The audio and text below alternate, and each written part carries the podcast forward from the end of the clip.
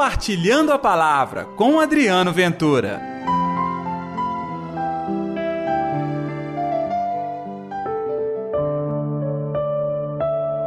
Chegou para vós o reino de Deus.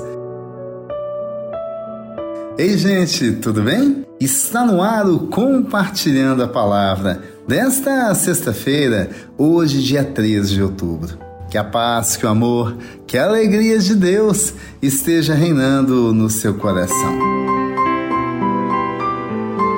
O Evangelho está em Lucas, capítulo 11, versículos 15 a 26. O Senhor esteja convosco, Ele está no meio de nós.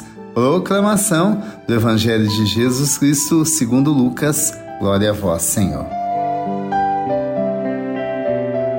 Naquele tempo, Jesus estava expulsando um demônio, mas alguns disseram é por Beuzebu, o príncipe dos demônios, que ele expulsa os demônios. Outros, para tentar Jesus, pediram-lhe um sinal do céu. Mas, conhecendo seus pensamentos, Jesus disse-lhes: Todo o reino dividido contra si mesmo será destruído e cairá uma casa por cima da outra. Ora, se até Satanás está dividido contra si mesmo, como poderá sobreviver o seu reino? Vós dizeis que é por Beuzebu que eu expulso os demônios. Se é por meio de Beuzebu que eu expulso os demônios, vossos filhos os expulsam por meio de quem? Por isso eles mesmos serão vossos juízes. Mas se é pelo dedo de Deus que eu expulso os demônios, então chegou para vós o reino de Deus. Quando um homem forte, bem armado, guarda a própria casa e seus bens estão seguros. Mas quando chega um homem mais forte do que ele, vence-o, arranca-lhe a armadura na qual ele confiava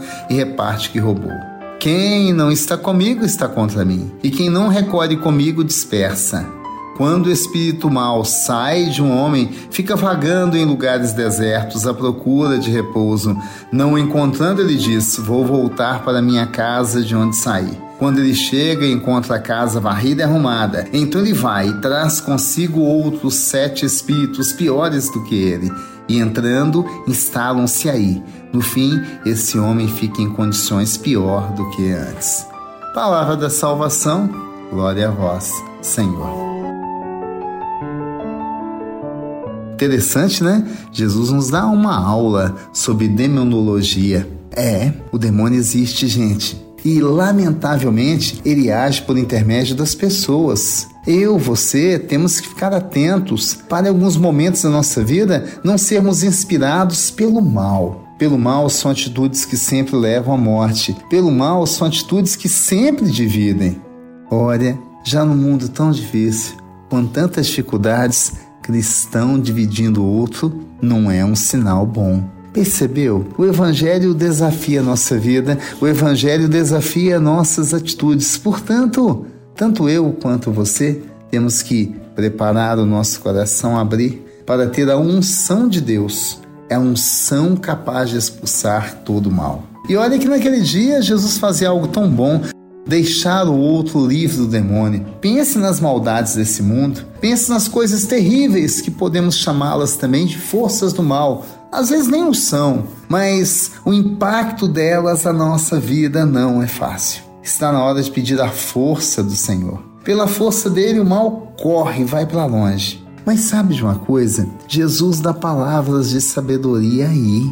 De que adianta você expulsar o mal na sua vida e abrir o coração uma brecha para que ele volte novamente? Ou, Deus nos livre, coisa pior? Na realidade, o Senhor já nos deu unção. O Senhor já nos deu a liberdade para profetizar, proferir palavras em seu nome. E nós assim o fazemos. Pois bem, hoje o desafio é buscar a libertação. Deixar Jesus entrar lá dentro e retirar todo o mal quando eu falo assim, fica estranho, né? Você pensa assim, ué, mas eu, eu não semeio mal, eu não faço maldade, eu tão somente preciso me deslocar. Olha, existe uma coisa muito ruim que é o ciúme, a inveja. Muita gente acaba tendo ciúmes de você, invejas de você, mas acontece comigo, com todos nós. Sabe de uma coisa? Se estão, estamos sendo vistos, pode ter certeza de que estamos levando cura e libertação para muita gente. Quer consolo melhor do que este?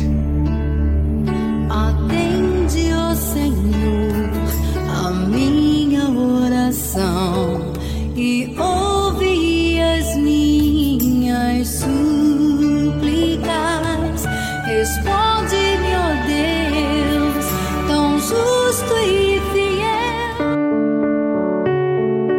Senhor Jesus, entra na nossa vida e expulsa todo mal. Diferente daquela gente naquele dia que lhe acusou por estar fazendo a obra de Beuzebu, nós sabemos que a obra é boa é salutar.